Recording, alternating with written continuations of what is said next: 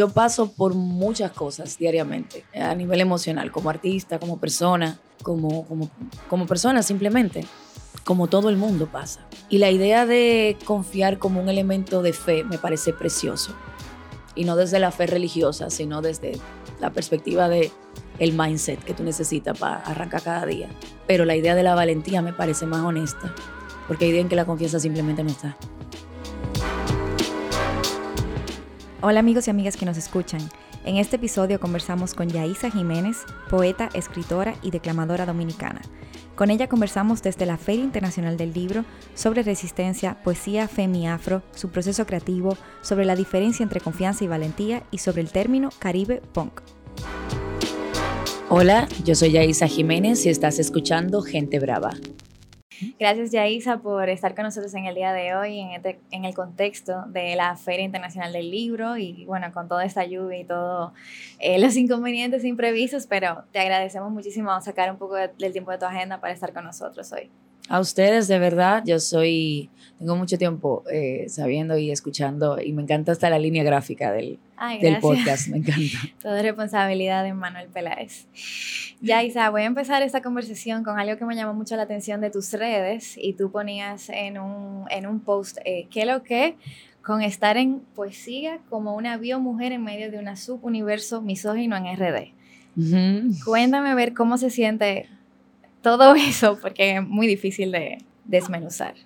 La verdad es que ni siquiera es responsabilidad del todo de RD, es, es una cuestión histórica muy fuerte. El peso que tiene la poesía como, como pieza, ¿verdad? Como elemento en el mundo, en particular en RD, le han querido quitar el factor político y le han querido quitar el peso que tiene como, como elemento artístico. Entonces, ya de por sí, eso lo hace misógino, ya de por sí, eso lo hace esnovista, ya de por sí, eso lo hace racista, el término per se. Cuando tú lo alejas de lo político, tú lo alejas de todas las realidades que a mí, como mujer, me atraviesan. Entonces, simplemente, vivirlo en RD es a contracorriente. Es muy simple. Eh, para todo lo que a mí me atraviesa, vivir algo como la poesía en RD es ir contracorriente hasta sin quererlo. O sea, de manera súper natural. Esta feria está dedicada a Carmen Natalia, que fue una poeta. Muchos intelectuales la han nombrado como la, la, poetisa de la rebelión. Se acerca tu poesía a referentes como Salomé Ureña, Aida Cartagena, Carmen Natalia. ¿Puedes como ver algunas eh, referencias de ellas y sus creaciones? Con Aida definitivamente, más que con nadie más. O sea, Aida con razón le decían el monstruo que menstrua. O sea, esa falta de respeto que le pusieron los intelectuales misóginos dominicanos a Aida Cartagena por Porta Latín fue como un como si fuera una invitación a que todas las que hacemos poesía, todas las que hacemos poesía, desde esa agresión natural que tienen contra nosotros. Entonces sí, con Aida y principalmente los poemas de Aida que no son los los tradicionales, los que están entre textos, esos cuadernos encriptados que nadie quiere que lean, porque ahí era guerrida y era brava y no se dejaba dominar. Sí el mundo de la literatura en muchísimos sentidos está dominado por los hombres. Eh, vemos como hay solamente algunas mujeres que han ganado el Premio Nobel de Literatura y hay más de 100 que han ganado hombres el Premio Nobel de Literatura.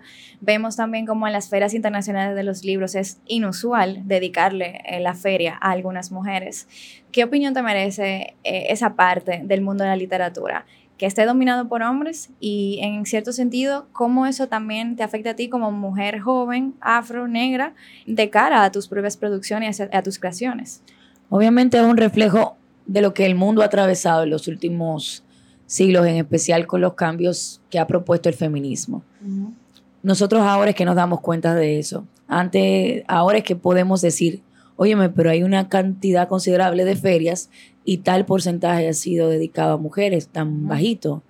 Mira, tanta literatura, tanta poesía, tanta creación, ¿dónde están las ellas? Es que es un reflejo de lo que ha estado pasando en el mundo. Y gracias al feminismo que podemos ahora hacer esos, esa contabilidad. Decir, aquí hay números tan chuecos y hay un problema. Entonces, como persona que, que genera contenido, que genera arte desde mi realidad, desde las realidades que me atraviesan, simplemente se trata de un norte hacia dónde, por dónde trabajar.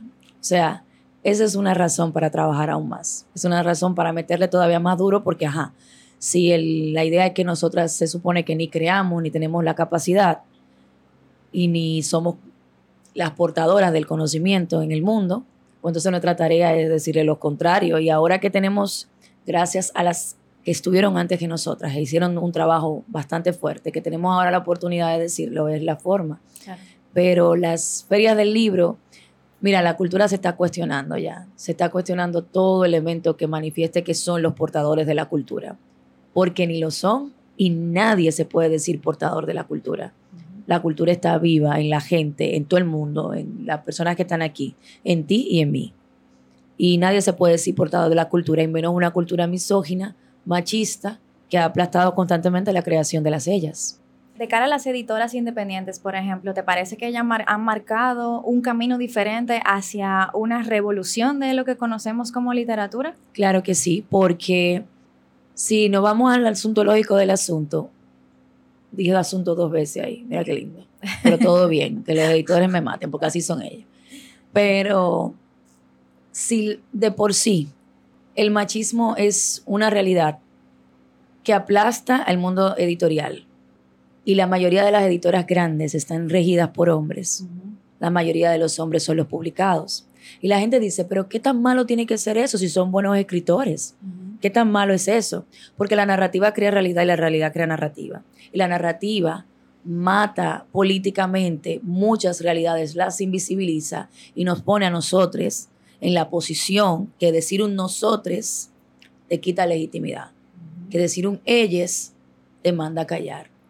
Nos pone en la posición de tener que defender nuestra condición de persona. Entonces, las editoriales independientes han comenzado a generar la oportunidad de que no tengamos que defender nuestra condición de persona, que podamos ser, que los artistas y creadores de contenido estamos llamadas a ser, a nada más y a crear, por tanto. La Nobel de Literatura 2019, la polaca Olga Tokarczuk, dijo en su discurso de aceptación, y voy a citarla, cada vez más el trabajo del género literario es como una especie de molde de pastel que produce resultados muy similares, su previsibilidad se considera una virtud, su banalidad un logro. El lector sabe qué esperar y obtiene exactamente lo que quería, o sea, previsible y banal. ¿Qué opinas sobre eso? Porque es un juego, bueno, vamos a ser claros, es un juego capitalista, que de repente tú lo que quieres es que te cuenten tal historia y fue un juego manipulado mucho por, por ciertos estamentos en el mundo editorial, principalmente los, los estamentos de habla inglesa, que decidieron qué es lo que se quiere consumir. Es como ahora cuando una persona quiere publicar algo que no cabe dentro de novela juvenil o dentro de novela rosa o no cabe dentro de los parámetros editoriales que decidieron. No, mira, no mixes poesía con, con narrativa, que eso no vende. Mira, no, no me haga que la poesía entre en otras, que la gente tenga que meterse a escuchar un audio o tenga que completar con otra cosa. No me ponga un código QR, no me multidimensionalice el asunto porque no vende. Porque ellos dijeron cómo es que se supone la literatura vende.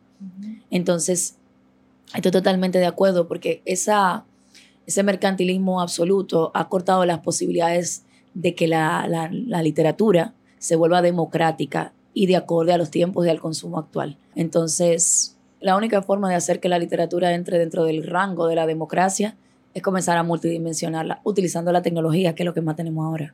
Has dicho en el pasado que empezaste a contar historias por un convoy de consecuencias. Me encantó eso. ¿Recuerdas tu primer acercamiento con el craft, más que nada, eh, de contar historias? Porque sé que desde pequeña escribías, pero ¿cuál fue ese acercamiento ya como en una edad tal vez más madura que pudiste mezclar lo que escribías con tu performance y, bueno, con lo que declamas, con tu arte, con tu actuación? Me di cuenta por la gente que, referente que comencé a tener. Esas personas comenzaron a darme a entender que lo que yo no veía en ningún lado, yo lo tenía que hacer yo. Cuando yo veo personas que están ellas mismas haciendo lo que necesitan, ¿cómo te digo? Convirtiéndose en referente de otros, pero a través de su propia historia. Yo digo, yo tengo que hacerlo porque que yo siento que no tenía dónde leerme, no tenía dónde escucharme, no tenía dónde tener esta caja de, de, rebote de, de, historias, estas posibilidades. Y la primera que a la que tiene que gustarle su trabajo es a mí, mucho, a mí me tiene que gustar mucho algo que yo hago. Si yo soy la primera crítica y la primera que me valida. Entonces, contar historias lo primero fue para mí. Y después me di cuenta de lo importante que era para mi gente. Exactamente la gente de donde yo me crié. Porque cuando comencé a contar mi propia historia noté lo comunitario que era el asunto. Mm. Es que son nuestras historias. Es muy extraño no verte en ningún lado, no tener forma de, de, de que te digan, no, mira, eso no es poesía, eso no es literatura, eso no es, no es, no es, no es arte. Tú dices, pero es que yo creo que sí. Así que tuve que trabajar para decir sí, yo creo que sí. Y esto es y hacer la pieza. Te noto con muchísima confianza cuando te expresas de esa forma y sin embargo has eliminado totalmente el concepto de confianza en ti misma. Lo que pasa es que yo no sé qué tanto la confianza juega un papel en la vida de la gente, pero la valentía me parece más, más relevante. Yo paso por muchas cosas diariamente, a nivel emocional, como artista, como persona, como, como, como persona simplemente, como todo el mundo pasa. Y la idea de confiar como un elemento de fe me parece precioso. Y no desde la fe religiosa, sino desde la perspectiva de el mindset que tú necesitas para arrancar cada día. Pero la idea de la valentía me parece más honesta, porque hay idea en que la confianza simplemente no está. Estás escuchando Gente Brava.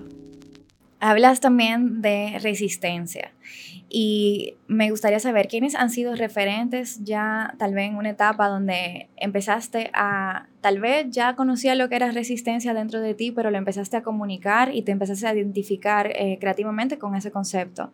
¿Cuáles serían esos referentes a mencionar? Mira, los primeros referentes fueron toda la gente con la que yo me crié. Yo vengo de San Lorenzo de los Negros Minas, un barrio Los Minas, mis primeros referentes fueron la gente con la que yo me crié. Mi vecina Nanín, mi vecina La Genuina, literalmente, esos fueron mis primeros referentes. Mi abuela, Juana, mi madre, por Dios, mi madre, es una turpena de más de 36 años dando clases en escuela, escuela pública, igual que yo estudié en escuela pública, una mujer con una dedicación inmensa. Esos fueron mis, mis referentes cercanos, son la gente que yo más leo, porque leer no es solamente un acto de, relacionado a la página y a la hoja. Después entraron a mi vida una de mis mentoras, Xiomara Fortuna, por, por decir una de ellas. Grande la Xiomara. La gran Xiomara Fortuna. Eh, la mentoría de Xiomara me ayudó muchísimo, muchísimo. Y comencé a, a entenderme más después que entendí por lo que ya había pasado. Y dije, este trayecto ya lo caminaron. Este trayecto ya lo caminaron. Esto yo tengo huellas que seguir. ¿Cómo se da, se desenvuelve tu proceso creativo? Eh, me llamó mucho la atención que dices bolitas de cabello. Sí. yo no sé si yo pueda, tenga la capacidad de explicar del todo mi, proceso creativo. No tengo la capacidad porque es algo que yo no quiero siempre explicar. Quiero mostrar. Porque me resulta a veces la palabra, que es mi elemento principal, me resulta corto. Pero sí puedo explicar lo de las bolitas. Por ejemplo, a mí me cogió un tiempo por, con usar bolita de pelo. Y yo me ponía una cola larga, yo tengo el pelo afro, yo me hacía una cola, yo me ponía una cola larga y me ponía bolitas de cabello. Yo duré dos años de manera intermitente. Yo decía, yo, yo quiero usar bolita de cabello. Algo me decía que yo tenía que usar bolita de cabello y la utilizaba de todas formas, me hacía todo tipo de peinado. Hasta que eso terminó y nunca volví a utilizar las bolitas después de eso, en un poema que se llama Chivita, que es una, no es una reconciliación, es una oda a la Yaisa niña que vive, que simplemente siempre vive conmigo. Y después de ese día ya yo no no usé la bolita de nuevo, la bolita del pelo. Es un proceso muy personal, es un proceso muy emocional, es un proceso que me lleva a comer cosas específicas por un tiempo, a experimentar con el cuerpo, constantemente con la ropa, con el consumo de música, con el consumo de literatura, con los rituales, excesivamente ritualística. Por eso yo veo los procesos creativos de forma tan personal. es, algo, y es bello, porque tener la vida repleta de eso es bello. Sí. Doña Chiqui Vicioso decía en un episodio que grabamos con ella que el proceso creativo es incesante, está pasando en todo momento. ¿Te sientes así?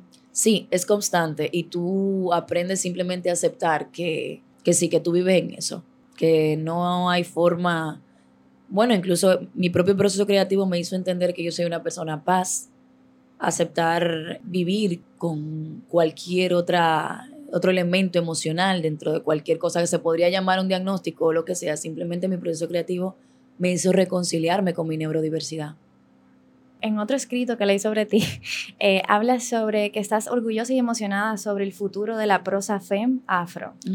Lo decías en, en, el marco de un evento fuera del país y me imagino que lo decías en ese contexto, pero también quería preguntarte, ¿es una opinión que tienes solamente de lo que se está produciendo en la diáspora o es algo que también estás viendo a nivel local?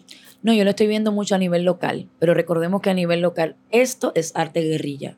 Mm. En República Dominicana, arte, hacer arte, es arte guerrilla desde toda la perspectiva. ¿Por qué lo dices? Porque normalmente no hay capacidad presupuestaria, no hay apoyo constante a las manifestaciones artísticas, la autogestión como la del dembow, que ha sido brillante. La industria del dembow ha hecho el verdadero, o sea, la autogestión completa la ha hecho. Pero no siempre se puede tener la autogestión así. Y no estamos llamadas a eso. O sea, se supone que nosotros deberíamos de tener opciones reales para poder crear. Yo conozco aquí muchos, muchos poetas, muchas poetas desde las periferias, desde los sitios donde yo vengo. Por Dios, yo me enamoré de la poesía también a través de mi tío que es poeta. Periférico también, lo minero, Miguel Antonio Jiménez. Entonces, yo lo he visto toda la vida. Lo que yo no lo he visto nunca es ni en la pantalla, ni detrás del micrófono, ni en la palestra, ni manifestados en ningún tipo de imagen, ni en la narrativa oficial. Ahí es que yo no lo veo. Pero de que está, está. No puedo decir que nada más de lo diaspórico, porque yo soy diaspórica hace un año y pico. Hablemos de Caribe Punk. ¿Cómo lo definirías? Bueno, utilizando una palabra de aquí, el Caribe está loquísimo. O sea, el Caribe es otra cosa. Nosotros, nosotros nos emancipamos narrativamente de una forma casi automática. Yo tuve una clase que por casualidad, una clase doctoral, yo estoy haciendo la maestría, se supone que no me corresponden clases doctorales, pero tuve selectiva. Y la profesora Ana Dopico proponía algo que a mí me emocionó tanto que yo en esa clase casi lloro cada, cada vez que íbamos, porque era una clase impresionante. Y decía, la propuesta es que la estructura narrativa del Caribe es en forma de huracán. Nosotros pensamos en huracán cuando esa mujer me dijo eso, me explotó la cabeza. Y yo dije, ¿verdad? Siempre la invitación al Caribe es que dejemos de saturar, que seamos menos densos, que le metamos menos power, que ustedes dicen mucho en una sola página, que tenemos demasiado. Yo digo, entiendan que, que nosotros nos criamos así, nos criamos con una estructura narrativa densa. Hay mucho siempre, demasiado para otros. Para nosotros no, eso es el día a día. Entonces el Caribe tiene, el Caribe es punk por naturaleza. Los poetas suelen contestar la pregunta a por qué escribes poesía y dicen por necesidad. ¿Cómo es esa experiencia de escribir poesía, de la escritura, de la literatura, en tu opinión? Yo no sé si yo escribo por necesidad, yo escribo por amor, porque yo estoy enamorada total y absolutamente de lo que yo hago. Es vital pero no digo que lo necesito porque yo no veo el amor desde la perspectiva de la necesidad. Mi voluntad está puesta en esto, soy yo que decido hacer esto. Y sí, se siente a veces como algo que necesitas hacer, pero la voluntad está inscrita, tú tienes que decidirlo. Porque para mí la voluntad humana es una de las fuerzas más impresionantes que hay. Si tú decides hacer esta vaina porque lo amas, va a cambiar tu vida. O sea, te va a hacer una gente que tú no reconoces ni siquiera a veces el poder o la potencia que tú puedes tener como ser humano de repente. La voluntad sobrepasó la precariedad entonces. Sí, porque bueno, voy a aparecer en New Age aquí, pero lo veo desde la abundancia, desde el a mí no me va a dar la vida. No me va a dar la vida para todo lo que yo quiero hacer. Y yo estoy feliz con eso. Porque eso es sentirme dichosa, llena, con, con posibilidades y el dinero no interviene en esto. Claro, el, el, dinero interviene en todas las dinámicas de mi vida, de la vida de cualquiera, pero en esta relación que yo tengo con la poesía no.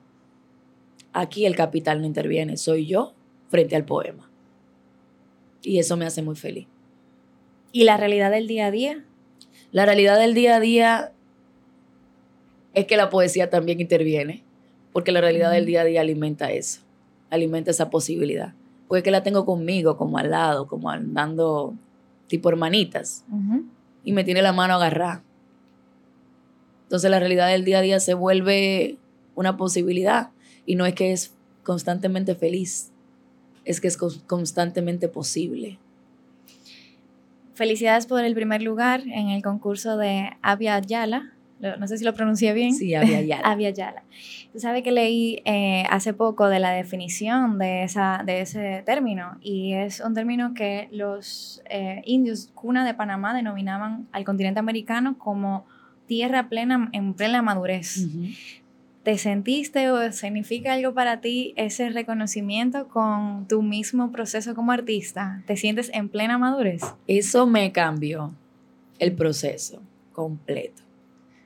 Había ya la Poetry Slam, la Copa América, que nosotros le ponemos América entre comillas, porque había ya es el nombre que nosotros consideramos que el continente debería de seguir teniendo. Pero el slam primero yo creo que más que nada no es un concurso. Eh, lo de ganar es algo que, se dice ganar, pero la verdadera victoria es colectiva y política. Fue un termómetro político. Yo me reuní ahí con, con slammers de toda América y fue un termómetro perfecto. Por ejemplo, el compañero de Haití no pudo ir porque no le dieron la visa. La compañera de Cuba tuvo que durar 12 horas en París para poder llegar a Brasil y casi no le dan la visa de paso están imposibilitados por una cuestión, fue un termómetro político, por tanto. Y todos ahí hacíamos poemas que eran de contenido altamente político porque estamos en regiones que nos atraviesan muchísimas cosas. Y el slam a ser así de libre era un termómetro natural, no solamente eso. Mis compañeros, el final de los finales, literalmente. Unos corazones enormes, no solamente estoy hablando de gente brillante, Estoy hablando de corazones enormes, gente magnífica. Y el yo reconocer eso en un solo lugar y en el arte que me atraviesa, me cambió simplemente el norte. Dije, no, eh, hay cosas que simplemente hay que ajustar al 200%. Bueno, y te deseamos muchísima suerte en la próxima etapa que ya es en Bélgica, me contabas. Así que nada, súper orgullosa en verdad de, de ti, de Claro que sí. Ya para finalizar, hay una pregunta que siempre hacemos, que es un poquito cliché, que es sobre el consejo que le darías a las mujeres que quieren también entrar en la poesía igual que tú y a la literatura. Pero también me gustaría como que lo cambiarlo un poco y tal vez que digas un consejo que tal vez te dieron a ti que te sirvió para ellas. Uno no sabe el valor que tiene gritar y apalabrar. Internamente yo me, hago mucho de, la neurociencia para explicar cosas emocionales. Lo número uno es que el discurso contra las emociones es un discurso misógino, mujeres. Nosotros tenemos el derecho a sentir. Todo el mundo tiene el derecho a sentir. Y a sentir duro, a sentir fuerte, a sentir de verdad. La oportunidad de sentir que te da la poesía y el slam es totalmente abierta y libre.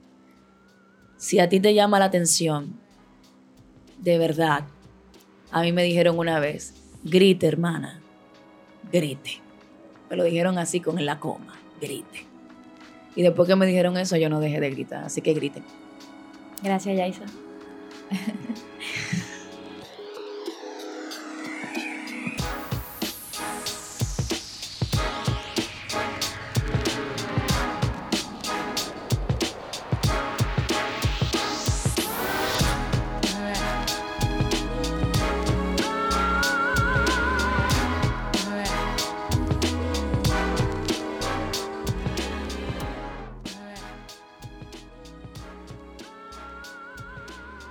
Gracias por escuchar. Gente Brava es una plataforma de contenidos en formato podcast independiente de República Dominicana.